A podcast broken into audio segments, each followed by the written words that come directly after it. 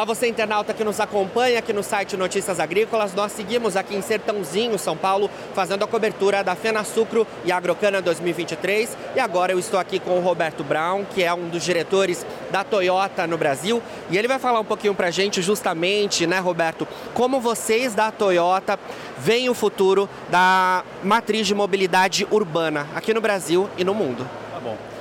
Nós, Toyota, nós temos várias soluções para atender à descarbonização da mobilidade. Nós temos os veículos híbridos, os veículos híbridos plug-in, os veículos elétricos, os veículos célula de combustível a hidrogênio. Para cada mercado, para cada país, nós ofertamos a tecnologia que nós entendemos que é mais adequada àquela situação. Né?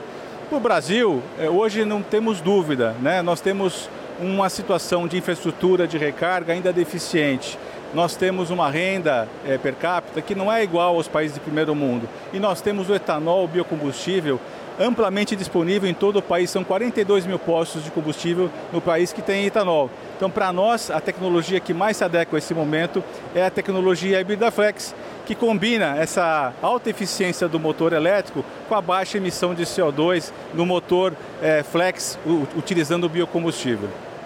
E essas preocupações, principalmente na Europa, Roberto, envolvendo as questões de energia mesmo, né? O etanol seria uma alternativa para eles também? Ou a gente vê, é, de alguma forma, impactos deles utilizando o nosso biocombustível que há décadas a gente tem por aqui? O mundo não precisa somente de eletrificação, né?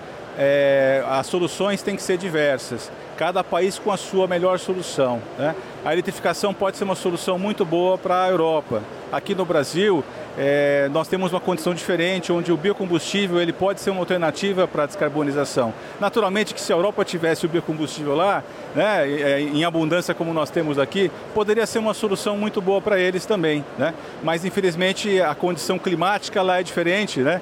É, somente países que estão nessa nossa zona aqui climática é, que têm essa condição de trabalhar o, o biocombustível.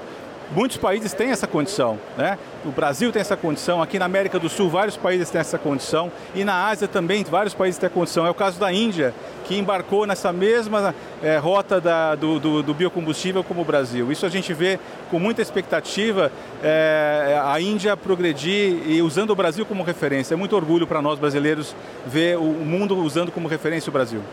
Com certeza. Eu queria que você falasse, Roberto, um pouco mais sobre a participação da Toyota naquele carro que a gente viu o governador Tarcísio movimentando ali na semana passada, né?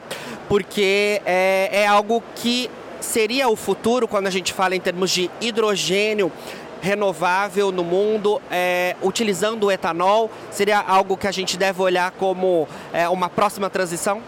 Olha, nós ficamos muito satisfeitos em, ter, termos sido convidados para participar desse projeto da Shell com a Raizen, com o Senai, com a USP, com a Hytron, né? para é, testar um veículo que nós temos, que é um veículo a, a célula de combustível a hidrogênio, com esse hidrogênio feito a partir do etanol. Então nós entregamos esse carro ao governador, é, no caso ele representando a Universidade de São Paulo, que vai fazer os testes com esse carro. A nossa, nossa é, é, perspectiva com isso, nossa expectativa com isso é que a, a o desempenho do carro permanece igual. Né? Esse hidrogênio de etanol vai ter o mesmo desempenho que o hidrogênio eh, de outras fontes. Né? O, a autonomia deve ser a mesma. Né? É, temos que testar consumo, emissões, um teste completo. É, o que é, pode diferenciar e muito é a pegada de carbono desse, desse combustível aplicado dentro desse veículo. Nossa expectativa é que essa pegada de carbono seja uma das menores do mundo né, o, que vai, o que seria uma revolução para a mobilidade é, mundial. E a gente pode ver essa aplicação que de alguma forma temos como protótipo por lá e que será estudada é, ao longo dos próximos anos? Olha, o carro foi entregue, a estação de hidrogênio de etanol fica pronta no próximo ano a partir daí começam os testes. Né? Eu acho que vamos ter oportunidade de falar isso em outras oportunidades. Nesse momento, o teste nem começou ainda, né? mas temos muita expectativa de poder fornecer esses resultados juntamente, naturalmente, com quem está fazendo o teste, que é a USP. Com certeza. Comenta um pouco para a gente também, Roberto, para a gente finalizar, sobre a Fenasucro e Agrocana, uma feira é, que traz inovações, né? E já tem se comentado muito por aqui sobre essa questão justamente do hidrogênio a etanol, né? A, essa, essa possibilidade da gente ver essa, essas renovações. A feira já trouxe em outros anos biogás, biometano, etanol de segunda geração e agora temos aí novas possibilidades. Comenta um pouco para a gente. Olha, é muito, muito importante dar evidência para os biocombustíveis, como a gente está colocando aqui hoje, e essa novidade do hidrogênio de etanol. Né? É, a gente espera que isso seja uma realidade no Brasil nos próximos anos. Ah, para você ter esses veículos a hidrogênio na, nas ruas, você precisa da infraestrutura. Né? Isso é um, é um, grande. É aquela questão do ovo e da galinha, o que vem primeiro. Né? Então, ah, nós dependemos da infraestrutura para poder trazer a tecnologia para cá, para que ela rode nas ruas do Brasil. E é isso que a gente espera. Né?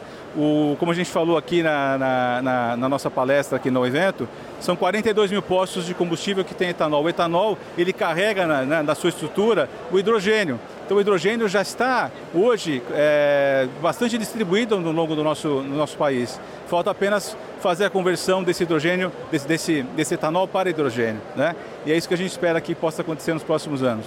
Com certeza, Roberto, vamos acompanhar toda essa movimentação certamente com vocês da Toyota e você, internauta, continue ligado porque a gente segue por aqui fazendo a cobertura da Fena Sucro e Agrocana.